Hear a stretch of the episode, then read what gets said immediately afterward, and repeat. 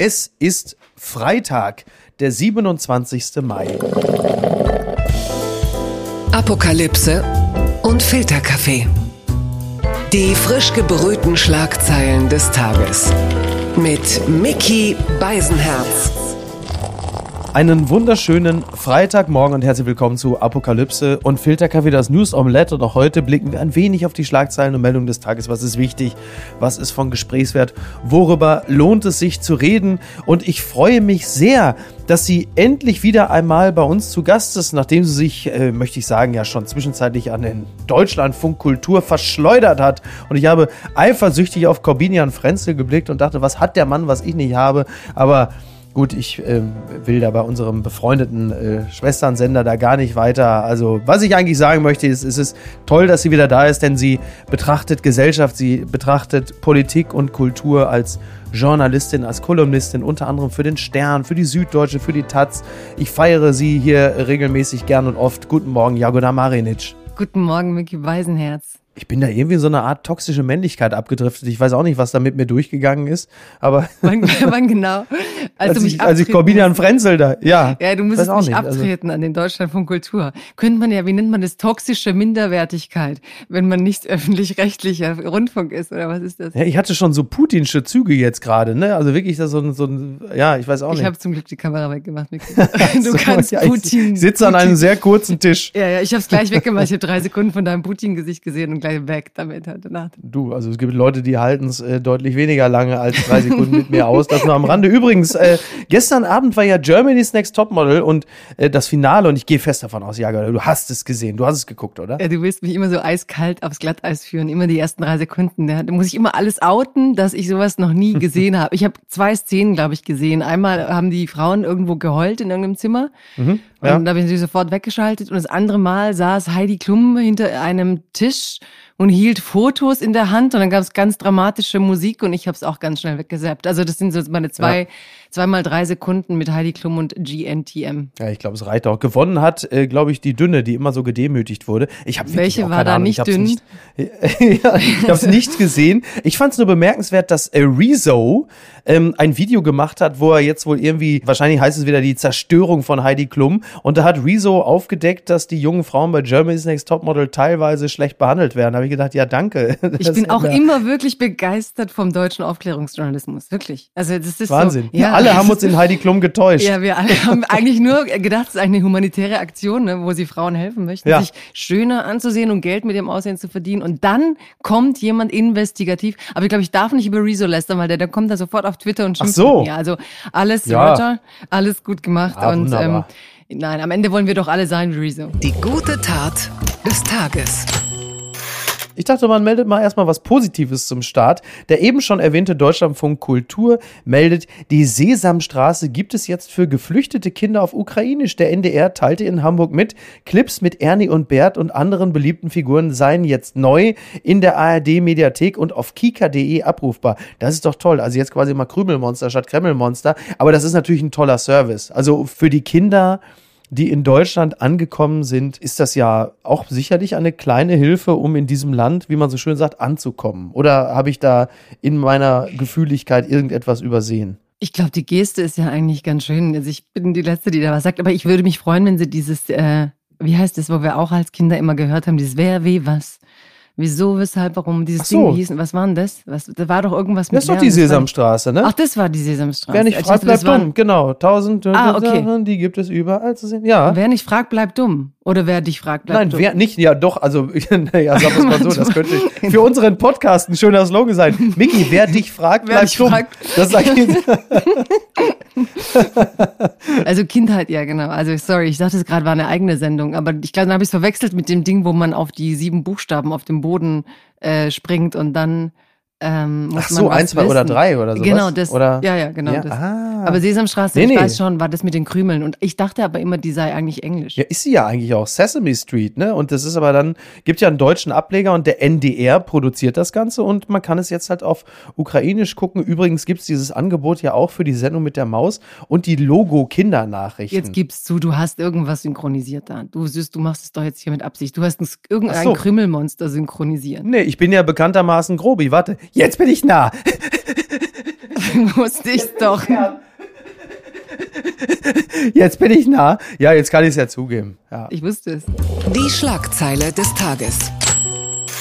Stromausfall, Friedenskonzert in Hamburg unterbrochen. Davon berichtet die Hamburger Morgenpost. Stars wie Sascha, Glasperlenspiel und Lotto King Karl, RednerInnen und Hilfsorganisationen wollten am Donnerstag bei der Friedenskundgebung Sound of Peace an den Hamburger Landungsbrücken ein Zeichen für den Frieden setzen. Gegen Abend musste das Konzert wegen eines Stromausfalls aber unterbrochen werden. War es Putin persönlich, der den Strom schon abgedreht hat, weil er gesagt hat, Freunde, mit mir nicht. Ja, gibt's denn nicht diesen einen Song, dieses Higher Power, irgendwas, it's still the Higher Power. Ich weiß nicht, aber ich. Ja gut, aber was, was entdecke ich denn da für Seiten an Ich dir? hab Das ist keine ja Ahnung, du Kurz hast- vor Bonnie Tyler. Ja, das war doch Bonnie Tyler.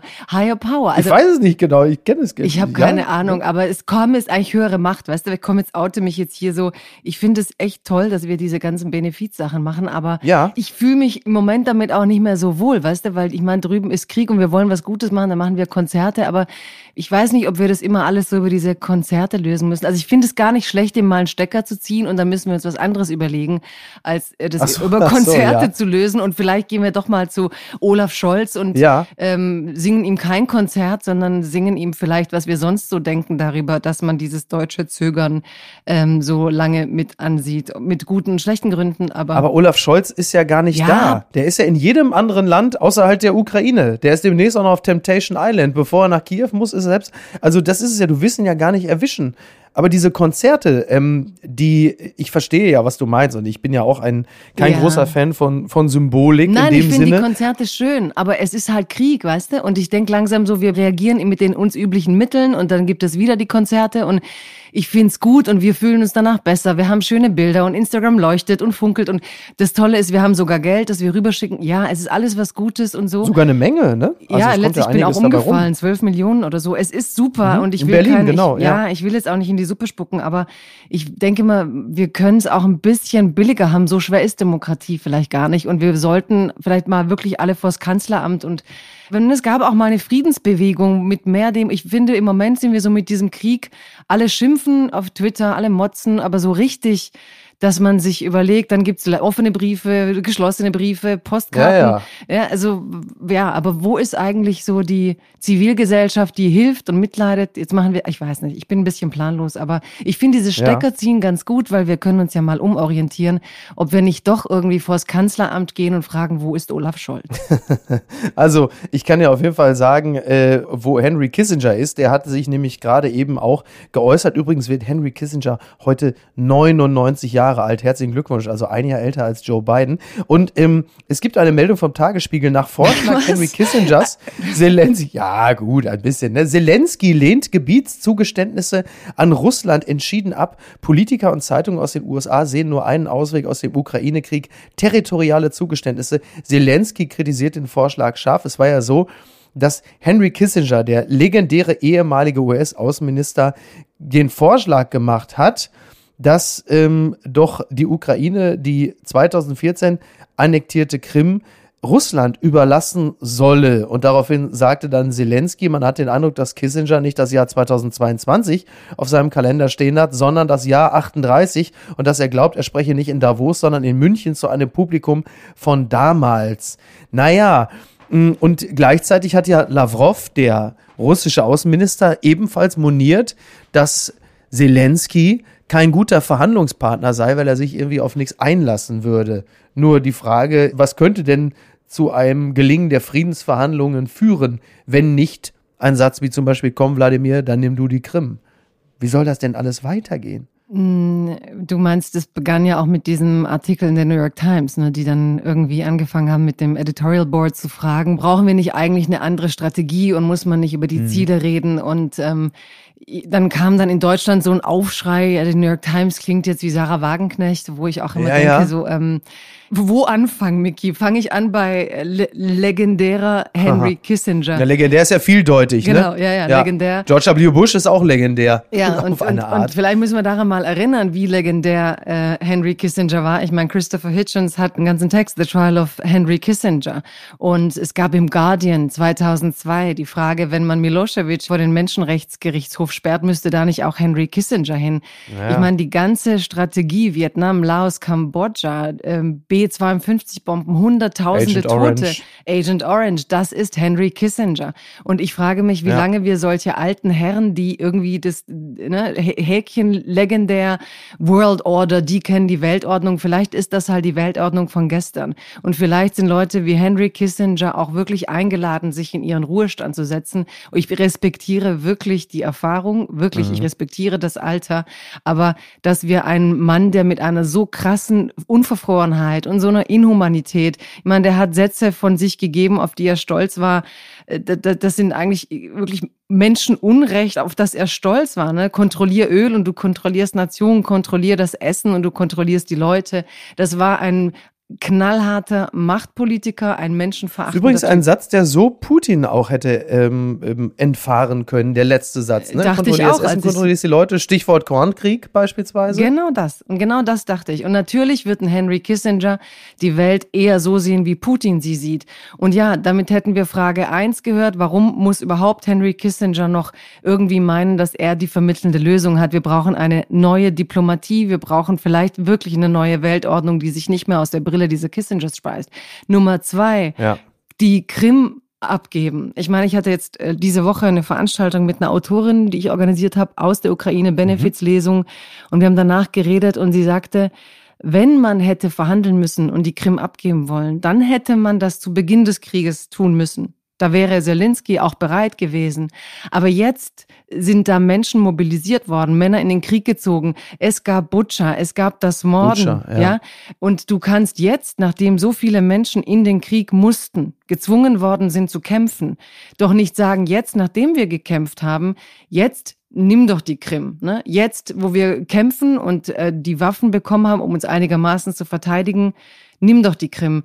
Es ist ein ganz komplizierter Moment in diesem Krieg, weil ja Putin jetzt diese neue Offensive im Donbass startet und man merkt, er will die jetzt wirklich ja. fertig machen, weil er, falls es zu Verhandlungen kommt, irgendwas gewinnen will. Wenn er nicht die Krim kriegt, will er den Donbass, also was auch immer er da macht, aber ich habe so ein bisschen Sorge, dass wir zurückfallen in diese Denkensweise des Kalten Krieges und am Ende haben wir wieder einen ein Despoten, der sagt, wenn ich einen Krieg vom Zaun breche, dann muss ich belohnt werden, sonst ist die Welt kaputt. Und dann vielleicht noch drei Sätze zu New York Times. Das ist das Editorial Board. Das ist mehr als ein Meinungsartikel, ja. Und die New York Times hat natürlich Angst um die eigene Bevölkerung. Die USA will sich zurückziehen, teilweise aus dieser Weltverantwortung. Und ich frage mich tatsächlich manchmal, was wir dann machen werden, wenn die nicht da sind. Ähm, aber du sprachst von Zelensky und dass er dieses mhm. Gleichnis gemacht hat. Und ja, es geht um die Frage, machen wir jetzt nochmal Appeasement wie in den 30ern? Oder sagen wir, hier kämpft ein faschistischer Herrscher gegen die demokratische Weltordnung? Und ob ich da im Moment auf Kissinger hören wollen würde, weiß ich nicht. Unbegrenzte Unmöglichkeiten. Massaker in Uvalde, Texas. Viele Leute hier denken sich jetzt umso mehr mit Waffen ein, so zitiert der Spiegel seinen Korrespondenten Roland Nelles, der von dort aus berichtet. Und ähm, ja, es ist eine Situation, die ja fast ein bisschen auch so ist, wie wir das befürchtet hatten, dass nämlich die Reaktion auf das, was da geschehen ist an der an der Schule, es sind ähm 21 hatte ich zuletzt gelesen. Jetzt kam gerade die traurige Nachricht über die New York Times, dass ähm, ich glaube Acosta oder wie hieß der, ähm, den genauen Namen weiß ich nicht, aber der Mann der Lehrerin, die erschossen wurde, der ist jetzt auch gestorben an einem Herzinfarkt. Ja, ist das nicht fürchterlich? Und sie haben glaube ich vier Kinder oder ja, so. Und das ja. ist Horror, wirklich absoluter Horror. Und ähm, das, was da geschehen ist, jetzt versuche ich mal ganz kurz, also meine, meine, versuche mal meine Gefühle wiederzugeben. Also du liest die Tickermeldung, es gibt einen Amoklauf in den USA und das Einzige, was mir fast überbleibt, ist kurz vor Schulterzucken. Das als würdest du, es hat so ein bisschen das Gefühl wie zur Hochphase von Corona, dass es irgendwo einen Corona-Hotspot gibt.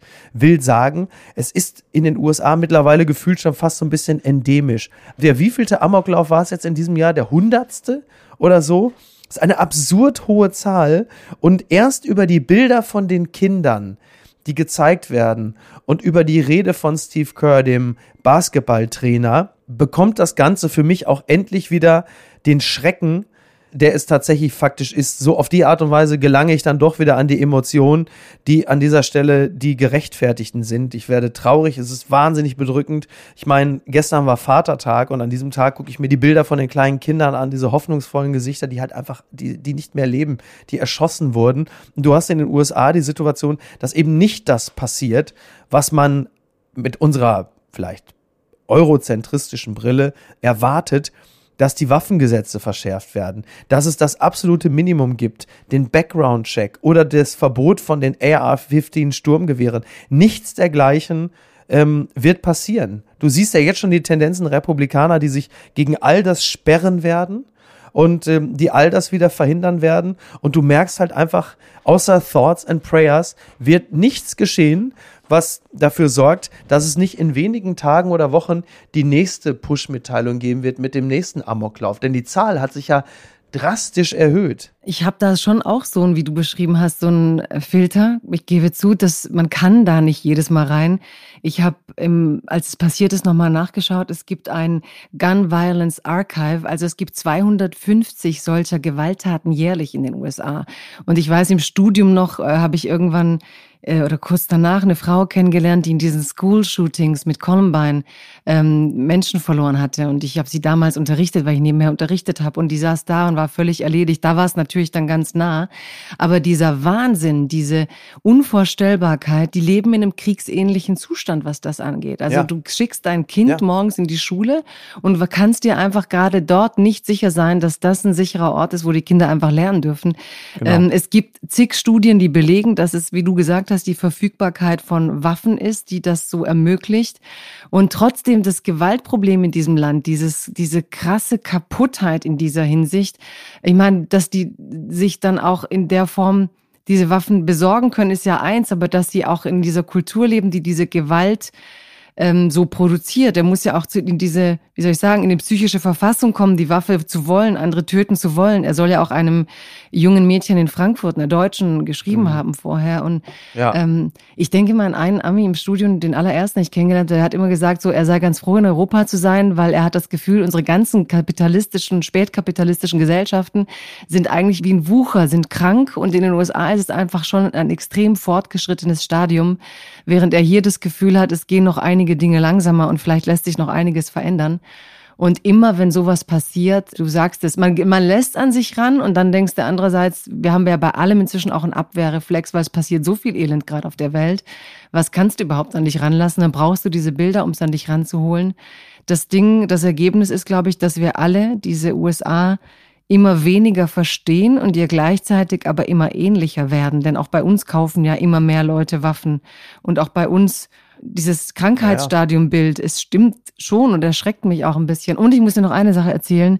Es gibt äh, bei Arundhati Roy, der Gott der kleinen Dinge, ich weiß nicht, ob du es gelesen hast, da nee. gibt's so eine Szene, da geht sie ja aus Indien, wo es dieses Kastensystem gab und wo natürlich die Menschen sehr arm sind und sie geht in die USA, in dieses große Land der Träume, wo man sich alles erfüllen kann und kommt in so ein Haus und da steht irgendwie der Hausmeister hinter schusssicherem Glas.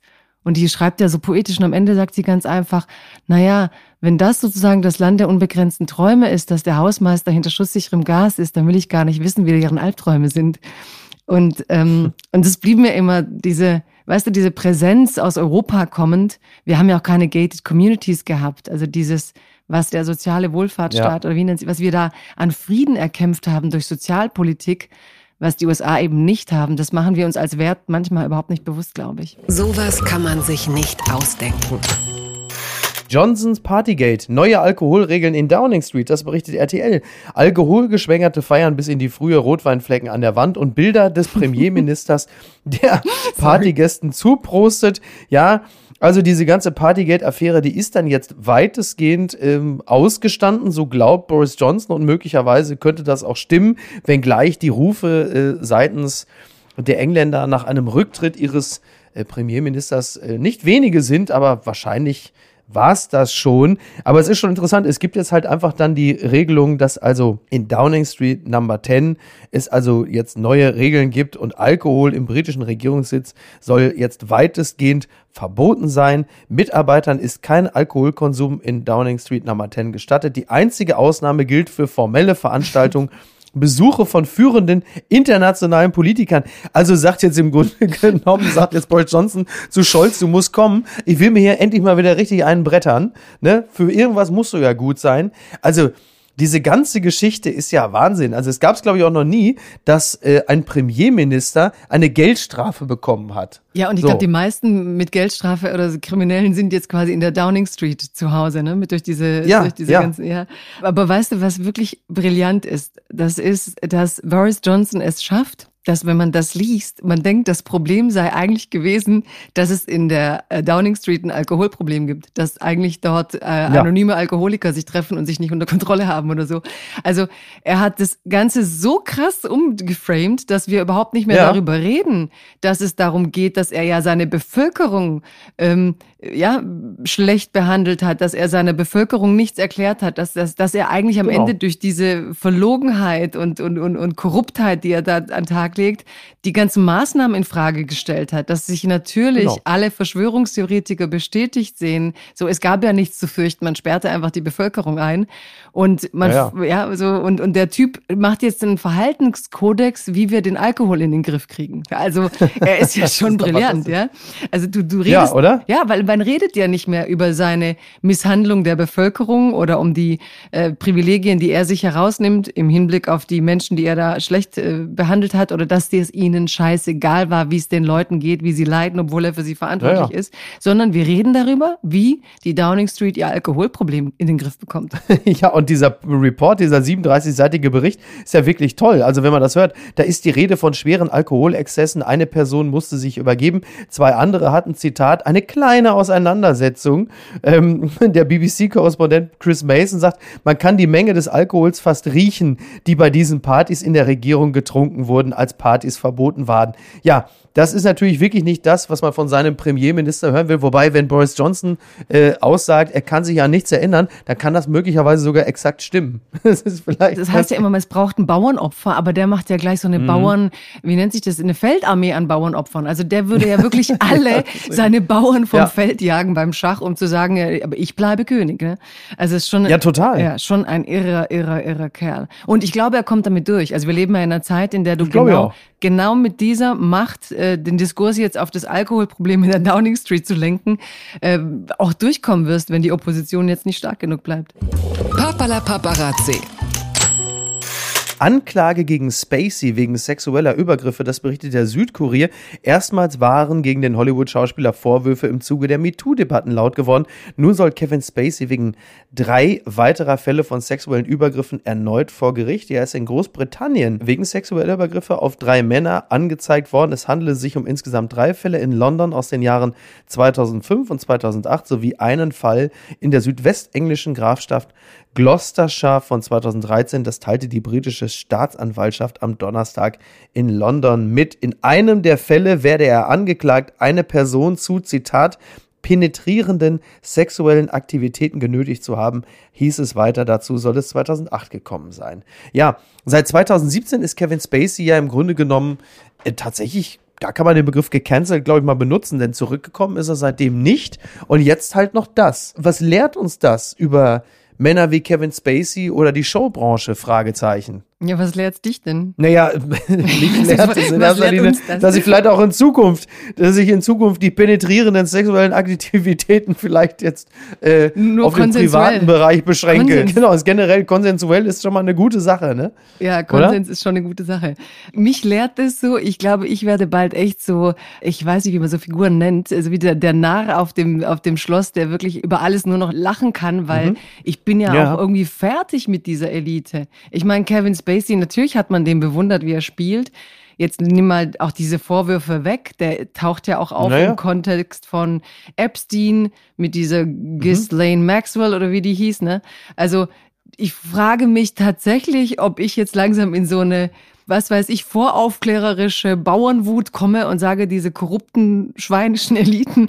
Also ich, ich habe langsam überhaupt keinen Bock mehr auf deren Geschichten. Das geht weiter bei ja. Amber Heard und Johnny Depp. Ich bin, glaube ich, die Einzige, die davon gar nichts wissen will, obwohl man ja. da so toll Rollenbilder analysieren. Ja, ich kann das nicht sehen. Ja, also dieses ganze, äh, was ich, ich glaube, ich bin da ausgestiegen, als diese Story kam mit, dass sie sein, ihre, ihr, ihr Code ins auf Bett dem geschissen. Bett Sag's ruhig, wie es ist. Ja, ja, ins Bett, kannst, kannst du ja sagen. ich will es gar nicht sagen. Ich habe echt langsam, gebt mir normale Leute. Also gebt mir, gebt mir Back, äh, ich weiß nicht. Olaf Scholz. Nee, das so, so normal wieder nicht. Also keine Bürokraten. Aber ja, ja, so ein bisschen normales Street Credibility und nicht so Reiche, die so gelangweilt sind mit dieser Dekadenz. Ne? So wie jeder dritte Film in Cannes ist ja alles bling bling. Diese gelangweilten Reichen. Und äh, ich habe keine Ahnung, ob Kevin Spacey gecancelt wurde. Ich habe auch keine Ahnung, ob er übergriffig war. Es hat mich vor ja. drei Jahren sogar interessiert.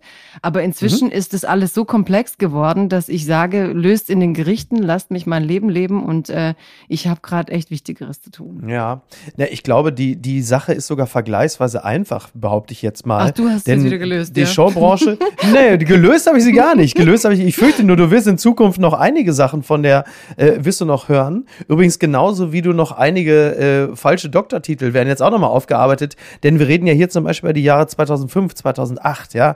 Damals war das in diesem ähm, Hollywood-Feudalismus in der Showbranche vermutlich sogar vergleichsweise normal, dass solche Typen oder von mir aus auch manche Frauen mag sein, also mächtige Menschen sich das genommen haben, was sie wollten und niemand hat widersprochen. Und dann hast du Jahre später oder ein Jahrzehnt später plötzlich MeToo und alles ist anders und alles wird auf den Kopf gestellt und die alten Regeln gelten nicht mehr, aber vieles wird ja dann so rückabgewickelt. Und nach den neuen Regeln wird das Verhalten von damals natürlich nochmal kritischer betrachtet. Und da es mitunter ja auch justiziabel ist, kommen solche Fälle dann jetzt vor Gericht.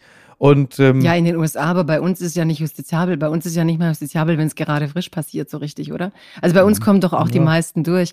Also ich bin im Moment, äh, ich sag mal so, meine Wird Ressourcen, wahrscheinlich in den USA auch so sein, schätze ich sag's ich mal, dir so, ne? Corona hat mich ich habe diese zwei Jahre, ich muss meine Ressourcen ganz anders organisieren, Miki. Die MeToo-Debatte, die habe ich selber geführt, das war, glaube ich, 2019 bis 21, ist auch wichtig, aber ich bin jetzt dafür, wir Frauen müssen selber kämpfen.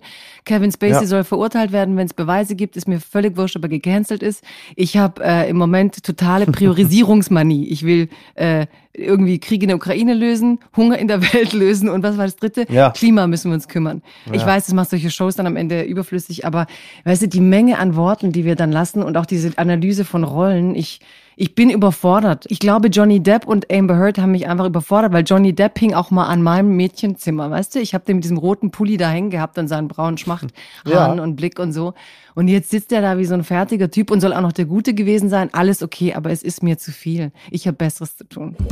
Gewinner des Tages beziehungsweise Gewinnerin. Und das sollte doch etwas sein, was die Autorin von She Rose begeistert. Belarus-Aktivistinnen geehrt, Karlspreis für mutigste Frauen Europas, das berichtet NTV. Sie sind die Gesichter der belarussischen Demokratiebewegung Maria Kalesnikova, Veronika Zepkalo und Svetlana Tichanowskaja werden in Aachen für ihren Mut im Kampf gegen Machthaber Lukaschenko geehrt. Bundesaußenministerin Baerbock zollt ihnen tiefen Respekt und appelliert an Europa. Ja, wir erinnern uns vor ziemlich genau einem Jahr, fast auf den Tag genau, da war Lukaschenko nämlich äh, das äh, Dreckschwein des Monats, denn da hat er nämlich gerade Protasevich aus der Luft geholt. Es ist auch schon wieder ein Jahr her und wir erinnern uns, nicht nur im Zuge dessen, sondern schon deutlich vorher, sind diese mutigen Frauen in den weißen Gewändern auf die Straße gegangen, um gegen die, tja, wie soll man das nennen, Wahl von Lukaschenko zu protestieren. Was ist eigentlich seitdem passiert dort? Ja, deswegen gut, das wiederum, Miki, sehr cool, dass du es auf der Agenda hast und auch gut, dass sie diesen Preis bekommen. Ich glaube, das ist eine der unterberichterstattetsten Ereignisse, die aber politisch von so einer großen Bedeutung waren. Und, ja. und ähm, wenn wir ehrlich sind, wir gucken auch da nicht mehr hin. Wir, ich weiß leider nicht mal mehr genau. Ich habe neulich sogar ein Interview geguckt zu den drei Frauen und habe es wieder verdrängt. Es ist aber auch so eine Flut an Dingen im Moment. Und, und ja. ich glaube, früher habe ich bei solchen Preisen auch oft gedacht, äh, ja, Feigenblätter und so, aber es ist schon irre wichtig. Und die eine durfte ja immer noch nicht kommen. Ne? Die eine sitzt ja immer noch genau. im Gefängnis. Und ähm, ich glaube, wir, ich wünschte, wir würden mehr über solche Frauen reden als über Henry Kissingers. Und ich glaube nicht, dass die drei sagen würden, wir sollen Putin Kiew geben. Vermutlich nicht, nein. Das war ja wirklich beispiellos mutig. Aber trotzdem stellen wir ja auch fest, es hat sich nichts geändert. Also Lukaschenko ist ein wichtiger Verbündeter von Wladimir Putin. Ähm, Gerade jetzt kann also auch darauf setzen, dass auch in Weißrussland alles dafür getan wird, dass er an der Macht bleibt. Und da wird man natürlich dann immer auch so ein Stück weit, ja, so man, man resigniert, weil man feststellt, ich meine, das sind ja auch Dinge, die kennen wir ja beispielsweise auch aus dem Iran, wo es auch immer wieder mal Proteste mhm. von Studierenden gibt und man hofft und wünscht, dass es diesen Kipppunkt gibt, dass es irgendwann dann doch gelingt, eine solche Regierung, wenn man sie überhaupt auf die Art und Weise bezeichnen kann, zu stürzen. Und dann stellen wir doch immer wieder fest, egal wo wir hinblicken, sei es Weißrussland, sei es der Iran, Afghanistan, es ähm, geschieht dann doch wenig, was dazu führt, dass sich für ein Land und für die Bevölkerung dort etwas zum Positiven wendet. Ja, das würde ich so nicht ganz sehen, weil ich glaube, sonst da bin ich froh. da bin ich froh. Ja, würde ich mich danach in Feigenschnaps ertränken. Ich glaube, die Geschichte ist, du kannst die Geschichte nicht so von Tag zu Tag sehen. Wir müssen halt verstehen, wir leben jetzt und dann ist es durch die Nachrichtenflut, die wir haben, natürlich immens, was auf uns einprasst. Aber natürlich ist die Geschichte ein langer Zeitstrahl und in unserem Zeitstrahl finden diese Dinge statt. Und ich glaube, wir merken gerade alle, dass er gerade äh, vollgekratzt wird von einem schlechten, großen historischen Ereignis. Es ist ja immer nie gut, wenn man das Gefühl hat, die Dinge, die man erlebt hat, werden in die Geschichte eingehen, weil sie meistens dann groß und negativ sind. Im Moment dunkelt sich an vielen Stellen der Welt vieles ab und wir sind gerade beim Thema Frauen, da wurden Frauen für ihren Mut geehrt und schau dir doch mal an, was weltweit mit dem Thema Frauen passiert. Du hast den ja. Iran erwähnt, die Lage der Frauen wird immer schlechter. In wir sehen in Afghanistan, was passiert. Ja. ja. Ja, wenn du Nachrichten sprichst, dann müssen die Frauen mit verschleiern. Wir haben diese Frauen im Stich gelassen. Guckst du, was Putin macht, dann siehst du diese Frauen, die jetzt diesen Preis für Mut bekommen haben und trotzdem kaum Erwähnung finden. In den USA werden Frauen äh, gezwungen zu Kindern, die sie nicht wollen. Also die körperliche Selbstbestimmung ja. wird ihnen genommen. Und dies ist ja immer nur ein erster Schritt. Das heißt, an der Lage der Frauenrechte, wie in so einem Seismograph, siehst du ja, wohin tendieren ähm, Weltordnungen, wenn wir mit einem Kissinger-Wort kommen wollen, wird es autoritärer oder wird es liberaler? Das ist ein guter Seismograph. Und wenn diese Frauen diesen Preis bekommen, ich glaube, wir sollten das alle ein bisschen als Aufruf lesen. Ja, ich will es nicht so negativ sehen wie du, weil, wie soll ich sagen, ich habe mit Gerhard Baum mal geredet, ne, für, für, für meinen Podcast. Und der Mann hat den Ersten Weltkrieg überlebt und aus dem hat sich sein Weltbild formiert und aus dem entstand eine sozialliberale Politik und er brachte etwas Gutes in unsere Gesellschaft. Also ich hoffe immer, dass sozusagen auf diesem langen Zeitstrahl, das ein Leben ist, und wir leben ja immer länger, werden Dinge, die jetzt eben in einem 10-, 20-jährigen Zeitstrahl dunkel sind, vielleicht doch noch einen Turn finden in irgendwas, was uns ein Stück weit weiterbringt. Also ich will nicht glauben, dass wir in irgendeiner Form Ende der Geschichte erreichen im negativen Sinn und auch nicht, dass Putin jetzt einen Knopf drückt, sondern dass wir in einer großen Umbruchphase sind, in der wir halt lernen müssen. An dieser Stelle möchte ich übrigens äh, darauf verweisen, dass man dieses Gespräch mit Gerhard Baum natürlich noch hören kann in dem wunderbaren Podcast Freiheit Deluxe. Das ist eine Podcast-Reihe, die eine Frau namens Jagoda Marinic nicht nur moderiert, sondern sie führt dieses Gespräch. Und äh, das ist ein, äh, ein fantastisches Medienprodukt, um das mal so kühl und technisch zu sagen, das sich äh, sehr, sehr lohnt. Also an dieser Stelle äh, nehmen Sie sich die Zeit, abonnieren Sie Freiheit Deluxe. Sie werden es mit Sicherheit Sicherheit nicht bereuen. Es war jetzt Schleichwerbung, nein, aber wirklich, wenn du mit diesen alten Menschen redest, wirklich das Tröstlichste für mich sind im Moment die Gespräche mit diesen Menschen weit über 80, also wirklich schon Richtung 90 gehend, weil da diese Hey, Kissinger ist 99. Ja, aber dem, ja, das könnte, ich könnte dem auch am, am, an seinem Kamin würde ich dem auch zuhören, aber bitte nicht, wenn der Zelensky kommentiert, der gerade drüben mit seinen Leuten um sein Leben kämpft, ähm, während er irgendwo in seinem wahrscheinlich hübschen Haus in Anwesen Vermutlich. sitzt, ja, und seinen ganzen Zynismus äh, rückwärtsgewandt nochmal auslebt. Ähm, ja, also wie gesagt, dieses Reden im Moment mit dieser alten Generation, weil da eben eine Gelassenheit kommt für all das, was wir nicht verhindern können und trotzdem dieser Funke Zuversicht, weil allein das Leben an sich schon diesen Wert hat und jeden Tag. Und ich glaube, ich, im Moment brauche ich gerade die Alten ziemlich heftig. Das gibt's doch gar nicht. Brauerei. Bei Gaskrise droht Weißbier-Triage. Nicht nur NTV ist geschockt. Die steigenden Energiepreise lösen auch in der Bierbranche Besorgnis aus. Brauen verbrauche viel Energie, betont etwa der Vertriebschef der Brauerei Erdinger. Die gestiegenen Kosten seien grausam, sie haben sich verdreifacht, ja. Und äh, es ist jetzt tatsächlich so, man muss dann irgendwann abwägen, was man noch produzieren kann und äh, was nicht. Zitat, Fassbier wäre am wenigsten gefährdet, das ist am wenigsten energieintensiv überspitzt ausgedrückt. Wir bräuchten eine Weißbier-Triage, eine Priorisierung bei den Absatzwegen. Ich glaube, jetzt ist der Krieg wirklich beim einfachen Bürger angekommen, ne? Spätestens jetzt, ne? Ja. oder? Äh, jetzt, wird- jetzt wird er kämpfen, der Bürger, Ja, ne, um sein ja, Bier. ja. Welches Bier schmeckt denn am besten? Ich habe keine Ahnung. Welches Bier? Also Weißbier, Braunbier und welches? Braunbier, was ist denn Braunbier? Ja, ist der Bruno oder, oder Braunbier? Keine- Ja, aber ich meine, was, was, was, dann wenn es Weißbier gibt, was ist denn das Gegenteil? Also? Altbier, ne? Wäre dann Braunbier, wäre Ach so. wahrscheinlich Altbier. Äh, äh, Kölsch. Ich mag ja Helles tatsächlich sehr gern. Mag ich sehr gerne. Und ähm, ja, Pilz, ne, ist ja klar. Ich meine, als, als Ruhrgebietler ist ja ein schönes Pilz. Da bin ich ja der innere Karl-Josef Laumann und schöne Pilz, ne? Das ist ja wohl völlig klar. Aber Weißbier-Triage, um Gottes Willen. Also, Ich habe ja zum ersten Mal im Leben, Micky, letzten Winter Bier getrunken. ah ja? Zum ersten Mal. Ja. Ja, ich hatte immer das Gefühl, Bier stinkt so ganz krass. War es einvernehmlich? Nein, also ich habe das wirklich probieren wollen. Ähm, Hat Markus Söder versucht, dich zu bezirzen? Schauen Sie. Nein, nein, nein, nein. Ich hatte äh, einfach so, verrate ich dir jetzt auch nicht, warum ich Okay, trinken wollte. Und, und es hat gut geschmeckt. Ja? Ja, also ich bin so, es gibt so ein paar, ich weiß aber nicht, wie die heißen, aber es war echt nicht schlecht mit Oliven. Was? Mit Oliven schmeckt mir Wie gut. mit Oliven? Was? was? Was jetzt aber, also anbei, ja, nebenbei gereicht oder waren die Nein, drin? ich trinke mein Martini immer mit Oliven. Ja, ja, aber Also doch nicht das ich auch Bier. Mein Bier trinken. Also, Doch, habe ich auch mit Oliven getrunken. also Jaguar, du bist eine Frau mit Stil und Klasse, aber an dieser Stelle ist das ja wirklich eine Form der Selbstentblößung. Das hätte ich nicht gedacht, dass wir das noch heute. Wa warum? Du Bier mit ein- Oliven, ein das Bier- ist ja wirklich kurz vor der Barbarei. Also ist ja Wahnsinn. Entschuldigung, also Entschuldigung.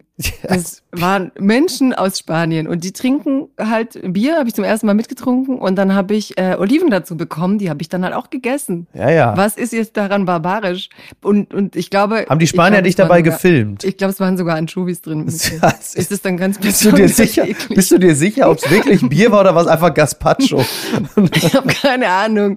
Vielleicht war es auch Avocado. Ja, naja, gut, okay. Also wir, wir enden jetzt so, weißt du was? Wir machen das jetzt Nein, so. ich ende jetzt nicht auf Bier mit Oliven. Wieso und du denn nicht? Wieso gemacht. denn nicht? Aber die Weil Alternative ich jetzt wäre. rüberkomme. Ja. Jetzt wollte ich voll stolz sagen, dass ich auch mal Bier getrunken habe und es sogar gut war. Ja, Und okay. jetzt sagst du, ich bin Barbarin. Nein, nein, das ist, ach, du kannst doch sowieso alles machen. Bei dir ist ja so, du hast ja so, wie soll ich das sagen, so ein, eine Aura von Klasse und Kultur. Du kannst sowas ja machen. Dir attestiert man ja immer einen tieferen Sinn dahinter. Oder bei dir hat man immer gleich das Gefühl, du hast auf einer weiten Reise das mal irgendwo gelernt. Wenn ich das mache, dann hat man einfach das Gefühl, ich habe bereits 1,9 Promille im Kopf und bin wieder nicht Herr meiner Sinne und zünde als nächstes einen Puff auf Mallorca an mit meinen 13 Kegelbrüdern aus dem Münsterland. Also von daher, ähm, ja. Nee, nee, nee, ich bin einfach so, ich weiß, ich bin so Straßenkindschule. Wenn du Straßenkind bist, lernst du, egal wo du hingehst, du musst das Pokerface aufsetzen, dass egal was um dich herum passiert, dass du es irgendwie richtig gemacht hast, weil sonst wirst du ja angeklagt. Und das Ja. ging dann so weit, dass ich habe irgendwann mal Flamenco tanzen gelernt und es war so, dass die Lehrerin uns darum, es war total schwierig Mhm. und man musste sich immer in alle Richtungen drehen und ich war immer die, die sich komplett falsch gedreht hat, aber alle und sogar die Lehrerin haben gedacht, sie machen's falsch. Ach, wirklich? Und dann wirklich, und da hat die Lehrerin sogar irgendwann so guckt, so, sag mal, du bist es. Ich so, was? Ja, du machst es komplett falsch. Und es war so, dass ich halt gelernt hatte als Straßenkind so, du musst immer so gucken, als ob du auf keinen Fall warst. Ne? Exakt. So, Ja. egal was passiert, egal wie viele Fehler du machst, you've never been. Ey, du Ne? bist der warst Boris nie. Johnson des Ja. Flamenco. Ja, danke. Ey, du musst heute wohl auf negativen Touren enden. Okay, ich bin auch Boris Johnson. Morgen, Mickey, Ja, Nein, du dann, hast diese äh, Leader, du hast diese Leadership-Qualitäten. Du kannst den Leuten, selbst wenn du es falsch machst, du kannst es so überzeugend performen, dass die Leute am Ende sagen, ja, das wird schon richtig gewesen sein. Ja, aber so. der Unterschied, ganz tief im Kern denke ich, scheiße, ich mach's falsch. Und Boris Johnson denkt, ich bin so geil wie kein anderer. Ja, ich fürchte auch. Naja, gut. Ich also, auch. ich möchte an dieser Stelle positiv und mit Flamenco enden, deswegen werde ich das nur als Randnotiz äh, hier nochmal bemerken. Ray Liotta ist tot. Der großartige Ray Liotta ist mit 67 Jahren gestorben. Und Andy Fletcher, der Keyboarder von Depeche Mode. An dieser Stelle gilt also vor allen Dingen mein Mitgefühl Marco Seifert, dem größten Depeche Mode-Fan, äh, der jetzt wahrscheinlich gerade. Äh, ja, weiß ich auch nicht. Also äh, mein aufrichtiges Beileid. Siehst du jetzt doch einen Downer hinten raus? Es tut mir leid, aber ich wollte es wenigstens noch gemeldet Ja, aber jetzt, haben. ich, ich reiße es raus, Micky, ich reiße es raus. Ich habe das geile Zitat mit, ne, von Ja. Henry Hill. Ne? Und da sitzt er im Haus und lebt ein scheiß langweiliges Leben wie wir alle und sagt am Ende, ne, und jetzt muss ich doch leben wie ein average nobody. Get to live like the rest of my life like a schnuck. oh, toll. Fantastisch. Dankeschön. Ich danke Für dir. dieses tolle Zitat und äh, für das schöne Gespräch. Aber das ist ja immer fantastisch mit dir. Deswegen lade ich dich ganz herzlich wieder ein. Geh nicht zu Corbinian Frenzel, komm zu mir. Nein, ich gehe ja fast Nein. immer zu dir, nur halt, äh, aber ich bin mit deinen Fans auf Twitter halt immer so lange beschäftigt, dass ich zu dir nicht komme. Tut mir leid, die sind einfach so charmant, Ja, das dass sie. du echt schlechte Chancen hast. Ja, bei den, wenn man so denkt, muss ich jetzt hier mit Mickey reden oder mit seiner Crowd twittern, dann bin ich definitely erstmal bei deiner Crowd. Ja, es ist auch okay. Also hören Sie Freiheit Deluxe, meine Damen und Herren, mit der wunderbaren Jagoda Marinic und äh, demnächst dann auch wieder hier bei uns. Ich freue mich sehr darauf. Mach's gut. Ich wünsche dir ein schönes Wochenende und allen anderen natürlich auch. Und spar Strom. Oh Gott, die Weißbier-Triage. Ciao. Tschüss. Scheiße. Tschüss. Apokalypse und Filtercafé ist eine Studio Bummens Produktion mit freundlicher Unterstützung der Florida Entertainment. Redaktion Niki Hassania. Executive Producer Tobias Baukhage. Produktion Hanna Marahiel. Ton und Schnitt Lara Schneider. Neue Episoden gibt es immer montags, mittwochs, freitags und samstags. Überall, wo es Podcasts gibt. Stimme der Vernunft und unerreicht gute Sprecherin der Rubriken Bettina Rust. Die Studio Bummens Podcast-Empfehlung. Hallo, ich bin Jan Müller. Seit 2019 mache ich meinen Podcast Reflektor. Es geht um Musik und um die Geschichten hinter der Musik. Ich selbst spiele bei Tokotronic. Ich weiß, was es bedeutet, Musik zu machen, in einer Band zu spielen, Alben aufzunehmen und auf Tour zu sein. Ich kenne alle Facetten, die sich mit diesem Beruf verbinden. Drama und Euphorie. Und genau darüber spreche ich mit meinen Gästen bei Reflektor. Was verbindet uns? Was unterscheidet uns? Reflektor gibt euch einen Blick hinter die Kulissen der Musikwelt, den ihr sonst nirgendwo bekommt. Die Liste der Menschen, mit denen ich bereits sprach, ist lang. Deichkind, Campino, Jens Rachut, Doro Pesch, Judith Holofernes, Casper, Igor Levitt, Haftbefehl, Esther Bejarano, Charlie Hübner und viele, viele mehr. Am 14. März ist die Winterpause zu Ende. Dann geht es weiter mit neuen Gästen, jeden Freitag. Ich freue mich drauf und ich freue mich auf euch. Wer nicht so lange warten möchte, der kann sich im Club Reflektor ganz besondere exklusive Folgen anhören. Hört gerne rein bei steadyhq.com. Music is a healing force of the universe. Reflektor, der Musikpodcast. Wir hören uns ab dem 14. März. Euer Jan Müller.